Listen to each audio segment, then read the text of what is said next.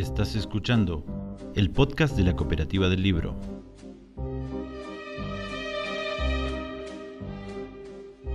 De la antología de cuentos de fútbol Mariandina, en esta ocasión presentamos Hincha de Piedra.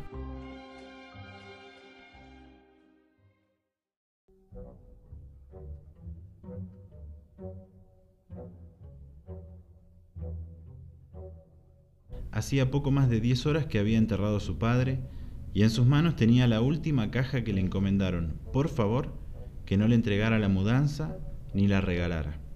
Lo primero que encontró fue el guardapolvo. Los botones cosidos hasta el infinito todavía estaban ahí, a la espera de que la inocencia vuelva a perderlos.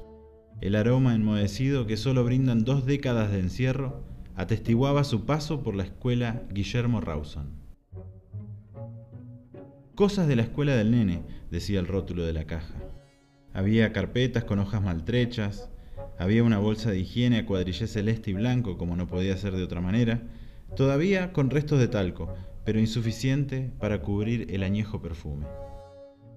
Pedro Roca, decían los lápices raídos en un desprolijo bajo relieve, desparramados entre sacapuntas oxidados y gomas insalvables.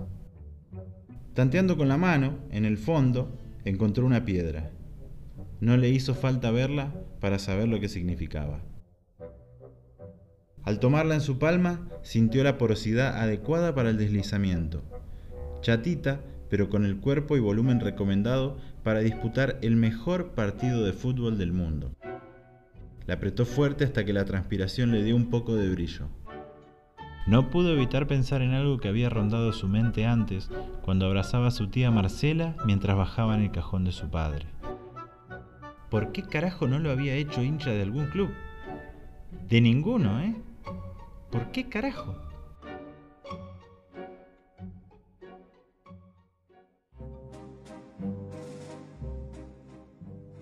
Se sentó a puro suspiro arriba de un sillón descuajeringado que iba a ir derecho a la calle. Las cosas de la madre, que murió cuando Pedro estaba en la secundaria, ya estaban guardadas hace rato, un año antes de que el padre empezara a desmejorarse. La piedra iba de una mano a la otra. De repente recordó al gordo Almada. Él había perdido a la madre apenas ingresaron a primer grado. Qué fulero que era Almada. Por Dios. Y las maestras le perdonaban todo, todo. Claro, era entendible, pero en pleno partido, con un recreo en escasos minutos, cualquier contemplación era desequilibrar el pleito. Porque en el patio de la Rawson, el que era exclusivo para los de primero y de segundo, los partidos durante los recreos eran a todo o nada. La cancha, tamaño básquet y embaldosada. Bajo la promesa de un eterno techo que nunca llegaba, en los laterales siempre había tierra, vigas y piedras, materia prima de la pasión. Arcos clásicos de hierro y redes imaginarias, por supuesto. En el medio, desparramados como hormigas, dos cursos de primero y dos de segundo corrían a lo loco después de horas eternas de mi mamá me mima, sumas y restas imposibles. ¿Cómo puede ser que mi viejo no me haya hecho hincha de ningún club? gritó Pedro en medio de la habitación. En la primaria, ser hincha de un club era clave. La división de equipos empezaba así, los de Boca para un lado, los de River para otro. Después se rellenaba con el resto, Racing, Independiente, San Lorenzo y algún colgado de estudiantes. Pedro fue de cada uno de ellos, según el día y la conveniencia. Si bien los chicos en primer grado apenas saben sumar y restar, les alcanzaba con la vista para saber que los equipos estaban parejos. El pan y queso era solo para el saque. Pero eso sí, había reglas. El gordo Almada no podía estar junto con el cabezón Martín, que era un petizo atorrante y pegaba igual que el gordo Almada. Los mellizos peregrinos, siempre uno para cada lado, eran habilidosos, entonces había que ser ecuánimes. Arquero bueno, bueno, solo uno, el Pailón Dileo, que era hincha de boca, y ese equipo siempre tenía la ventaja. El resto no sobresalía demasiado, salvo el día en que Pedro se llevó la piedra.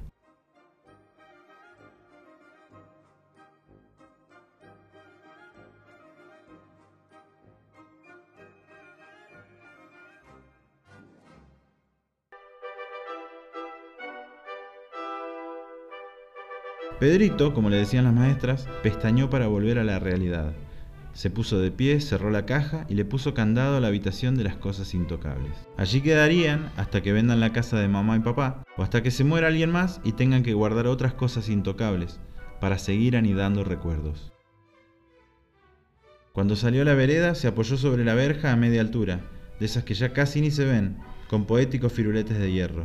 Sacó un cigarrillo y con una primera y profunda pitada masculló la promesa que se había hecho para dejar de fumar si su viejo salía vivo del hospital. La segunda pitada fue con rabia. El celular vibró y sintió como repiqueteaba la piedra que se había guardado en el bolsillo. Cerrá bien todo, decía el mensaje de su tía Marcela. Perdido en sus pensamientos, con la mirada vacía, recordó el pase claro y al vacío de uno de los Messi Pellegrino, que fue la clave de todo. Pedro pisó la piedrita con autoridad en mitad de cancha y encaró para el arco rival. Esquivó como pudo a Tania y a las chicas que jugaban con el elástico y se renegaban a cederles el espacio. Si hubiera sido un ganador, entendiendo el término como lo aprendió Pedro, viendo miles de películas norteamericanas en los años 90, tal vez le hubiera guiñado un ojo a Tania y le hubiera hecho enredarse, pero no era un ganador. Siempre fue uno más, salvo esa mañana en el patio de la Rawson. Pedro se fue hasta el lateral derecho, donde era peligroso según la seño, porque ahí estaban las futuras columnas del techo, con puntas oxidadas que podían hacerle daño a cualquier niño. No le importó. Por el lateral sumó metros esquivando el gentío de pibes que entre figuritas, correrías y demás charlas de recreo entorpecían los tres cuartos de cancha. Cerca del área esperaba el gordo Armada. Sergio Roca, el papá de Pedro, se había llevado a la tumba las razones certeras por las que nunca hizo hincha de un club a su hijo. Tenía cierta idea de libre pensamiento, heredado de su padre que era anarquista, y eso posiblemente hizo, más por capricho que por ideología, que dejara a Pedrito huérfano de camiseta.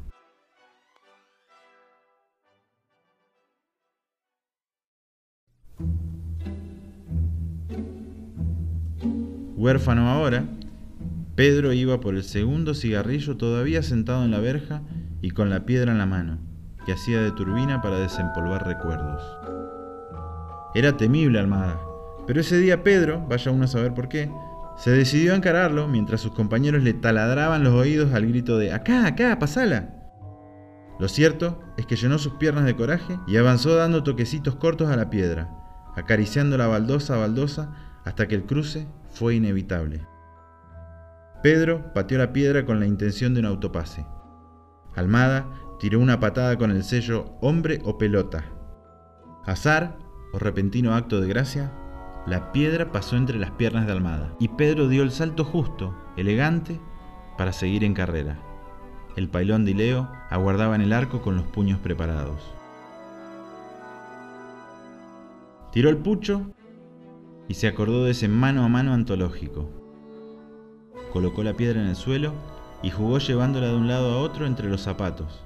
Pero el flashback en su mente recibió un full por parte de Omar, su vecino de toda la vida, que apareció en la casa de enfrente a mirar qué pasaba, el hobby preferido de los viejos. Allá en los años 90, cuando Pedrito jugaba en la Rawson, Omar nunca perdió la pasión por los colores de Racing.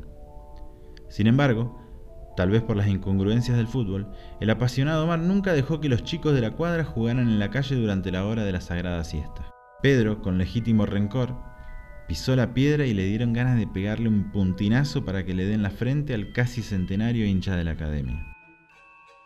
Pedrito, a metros del arquero y más de 20 años atrás, también decidió ir por el puntinazo.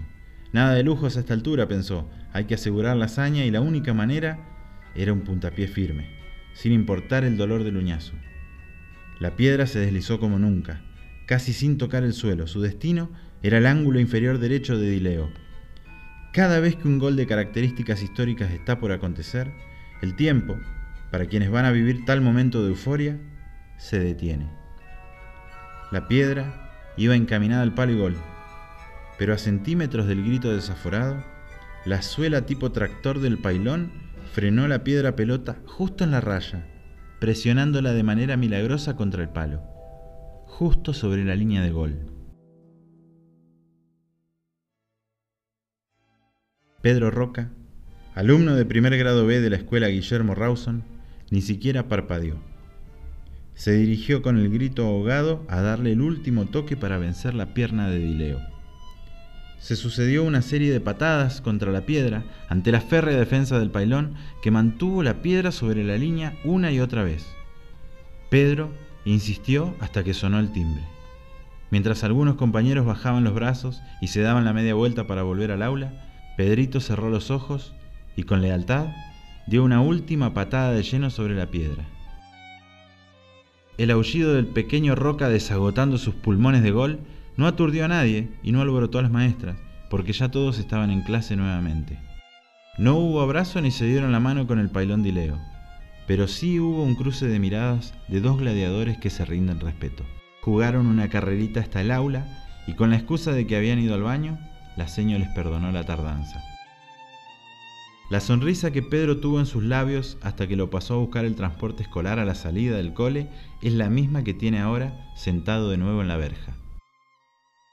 Es inentendible no ser hincha de un club, le dijo una vez Pedro a su papá, cuando lo acompañó en un viaje y se sentaron en un restaurante de ruta a comer tallarines. El fútbol es inexplicable, le contestó su padre mientras enroscaba los fideos. Qué pavadas que decía mi viejo, pensó Pedro. El hincha de nadie, el que nunca arrojó la piedra.